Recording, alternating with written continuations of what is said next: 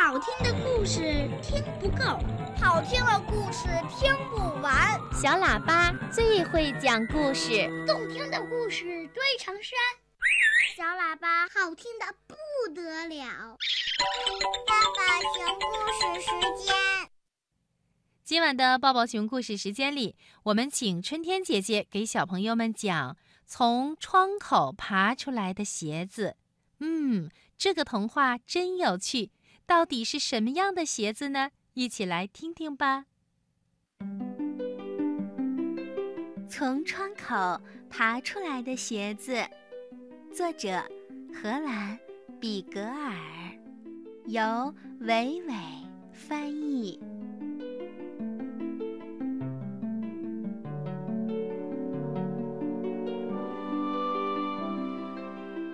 鞋子也睡觉吗？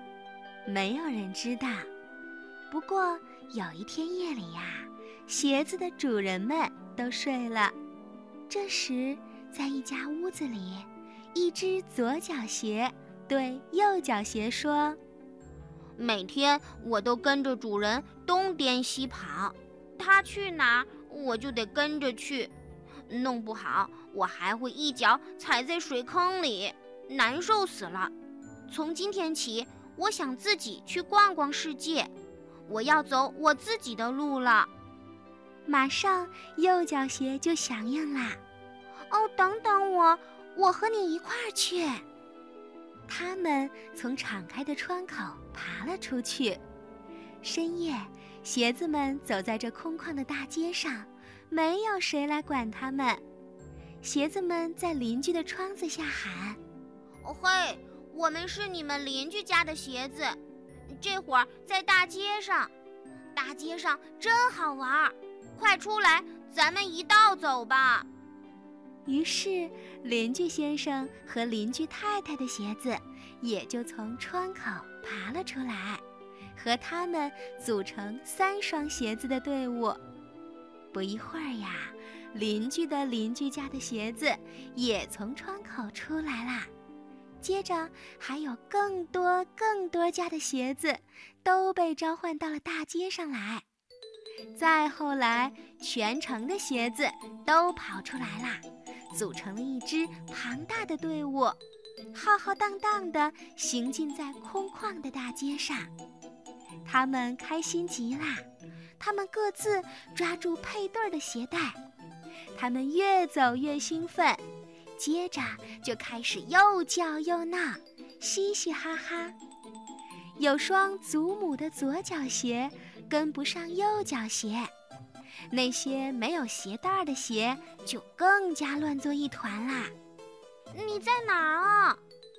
黑夜中到处都能听到这样的呼喊。哦嘿，我在这儿呢。黑夜中到处都能听到这样的回答。哪只鞋同哪只鞋配对呢？左脚鞋在找右脚鞋，右脚鞋在找左脚鞋，乱成了一锅粥。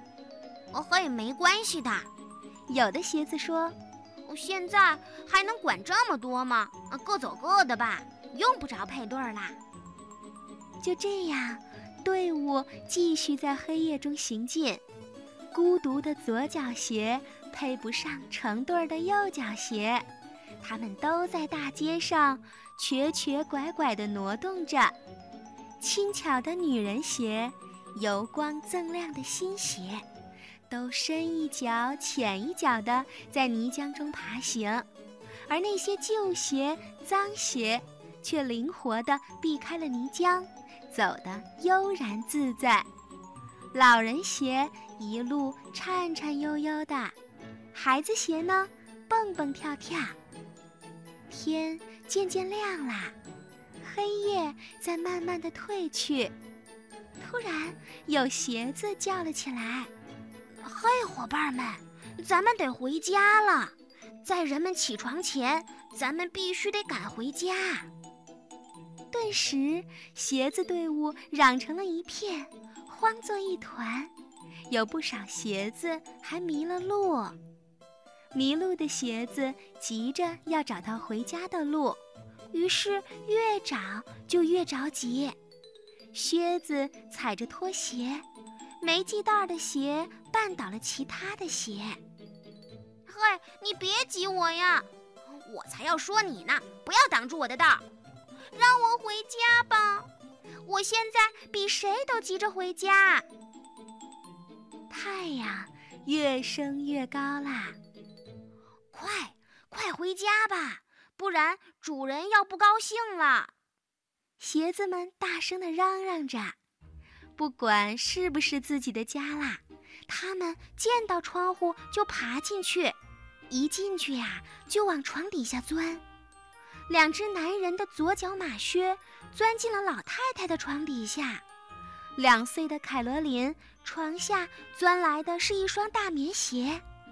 一位先生发现他的床底下有一只女人的舞蹈鞋，还有一只男孩的右脚鞋。哎呀，这到底是怎么回事儿啊？一个女孩嚷道：“没有一个人能找到自己的鞋啦。”早晨，人们一瘸一拐地去上班、去上学，因为他们的鞋子不是太大，就是太小，要么两只都是左脚鞋，要么两只都是右脚鞋。老太太干脆穿着袜子就上了菜市场，凯罗琳就光着脚板在院子里走来走去。今天的街上呀，真特别，谁都在盯着别人的鞋子看，看谁脚上穿着自己的鞋。大街上时不时的可以听到有人在喊：“哦嘿，那是我的右脚鞋！”“哎呀，您穿了我的红凉鞋！”好几天，人们才把自己的鞋子找回来。有一位先生呀，到了第五天才找到了自己的鞋子，因为他的鞋子爬上了树，大风吹来，才把他的鞋子从树上刮了下来。哦，这个世界怎么一晚上就全乱套了？